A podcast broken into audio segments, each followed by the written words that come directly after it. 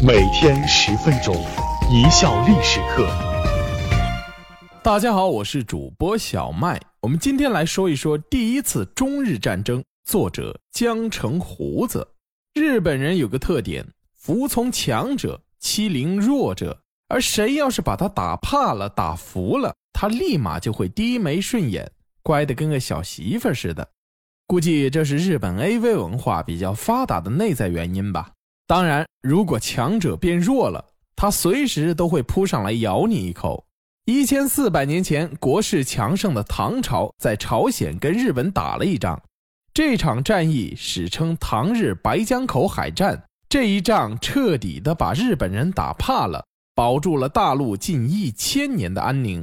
为什么第一次中日战争要从朝鲜半岛说起呢？为什么这次中日大战唐高宗会派出猛人刘仁轨呢？当时的朝鲜半岛上共有三个国家：高句丽、百济和新罗。其中，扶余人建立的高句丽实力最强，是唐帝国主要的边患。唐太宗时期就多次进攻高句丽。半岛南面的百济和新罗则国小势弱。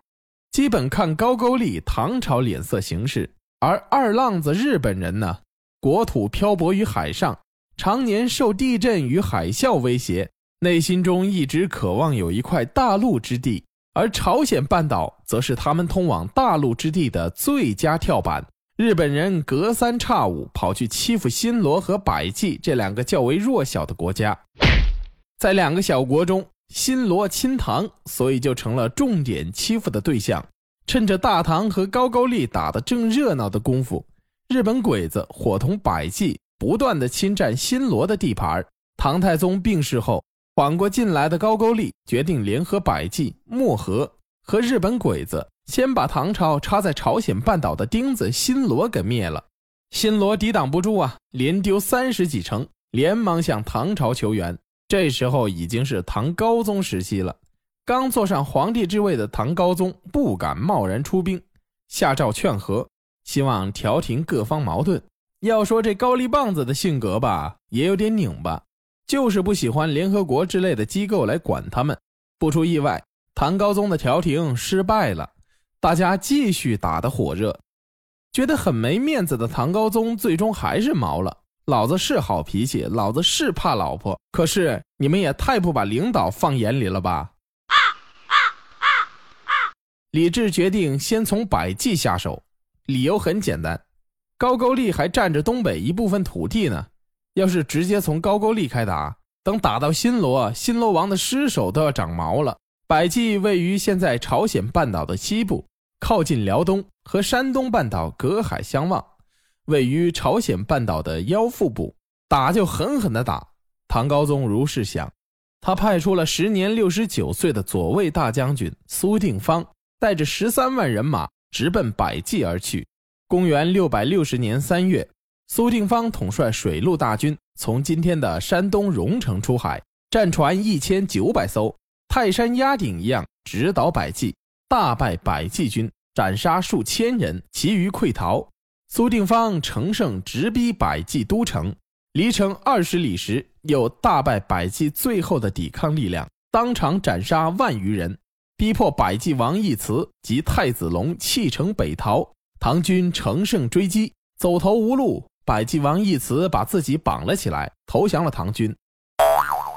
这一次秀肌肉，短短十天时间就彻底打垮了百济，顺带手也解了新罗的危局。可以说是圆满地完成了各项作战任务。被灭了国的百济正式并入了大唐。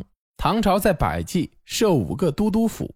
苏定方撤离回国，留下了大将刘仁愿在百济旧都四比城镇守。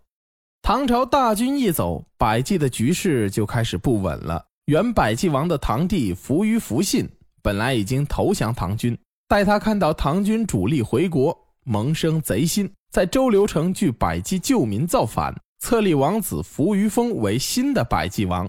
深知唐军厉害的扶余丰自知不是对手，于是派人跑到日本去求援。当时日本齐明天皇在位，他是一位六十多岁的老太太，执政的呢是他的儿子皇太子中大兄。别笑啊，就是叫中大兄。钟大兄当然不甘心日本的势力就此在朝鲜半岛瓦解，于是开始全国动员，由齐明天皇御驾亲征，率领三万人马准备渡海作战。不料才到九州，齐明天皇一命呜呼，出师不利。身穿丧服的钟大兄却毫不动摇，继续派兵增援百济。有了二浪子日本兵的帮助，百济的复国势力越发壮大。反而将刘仁愿的部队围困在四比城。刘仁愿遣使向朝廷告急，唐高宗于是启用了一个猛人刘仁轨。猛人刘仁轨和留守的刘仁愿不是哥俩，一点关系都没有。一个是河南人，一个是陕西人。刘仁轨是汉代皇室后裔，幼时家贫，全靠自学成才。快三十岁时才混到了陈仓县公安局局长。当时，一个市级军分区司令鲁宁横行当地。刘局长来了以后，找上门去，把鲁司令员臭骂了一顿，撂下狠话：再犯事情，国法收拾。鲁司令可是堂堂四品大员，你不过是个八九品的县公安局局长，怕你何来？鲁宁依旧恶行不改。刘局长于是派人将鲁司令抓起来，居然当庭用刑杖将他打死。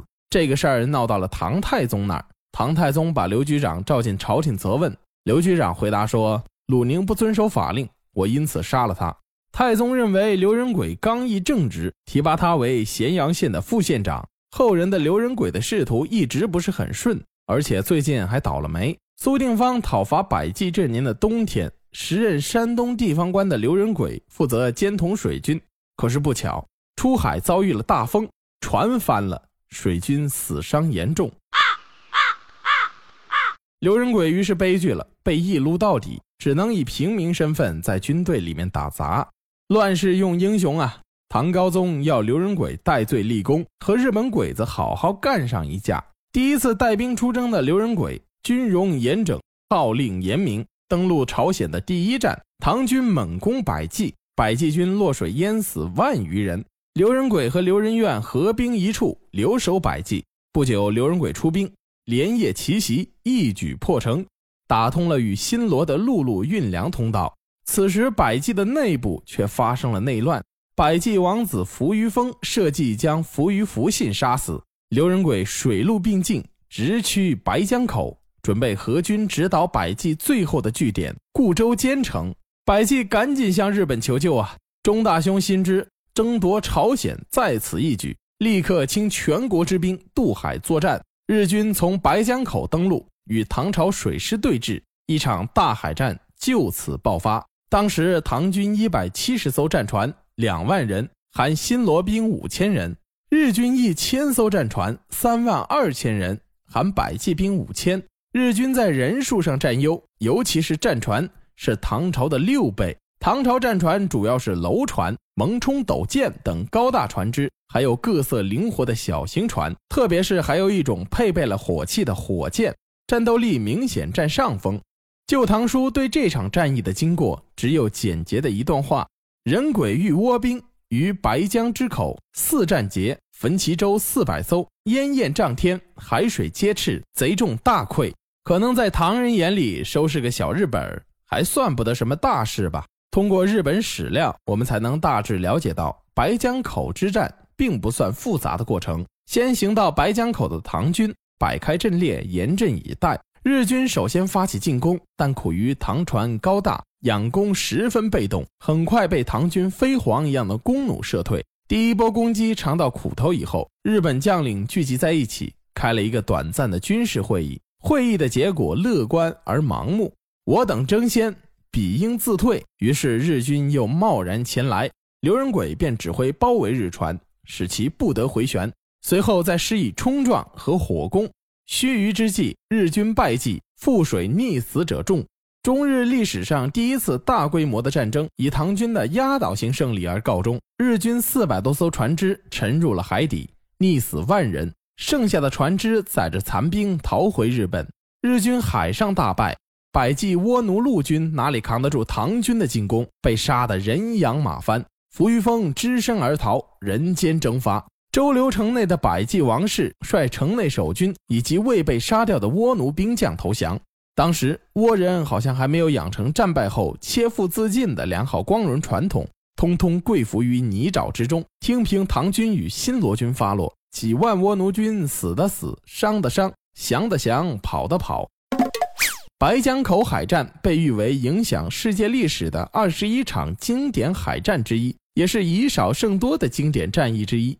白江口中日之战就是东亚的霸权争夺战，就是比谁的膀子粗。日本吃了败仗后，整整九百年没敢对朝鲜半岛用兵。唐朝则顺利灭掉百济，五年后又灭掉高句丽，而与唐友好的新罗最终统一了半岛。感谢大家的收听，本节目由一笑而过影音工作室出品。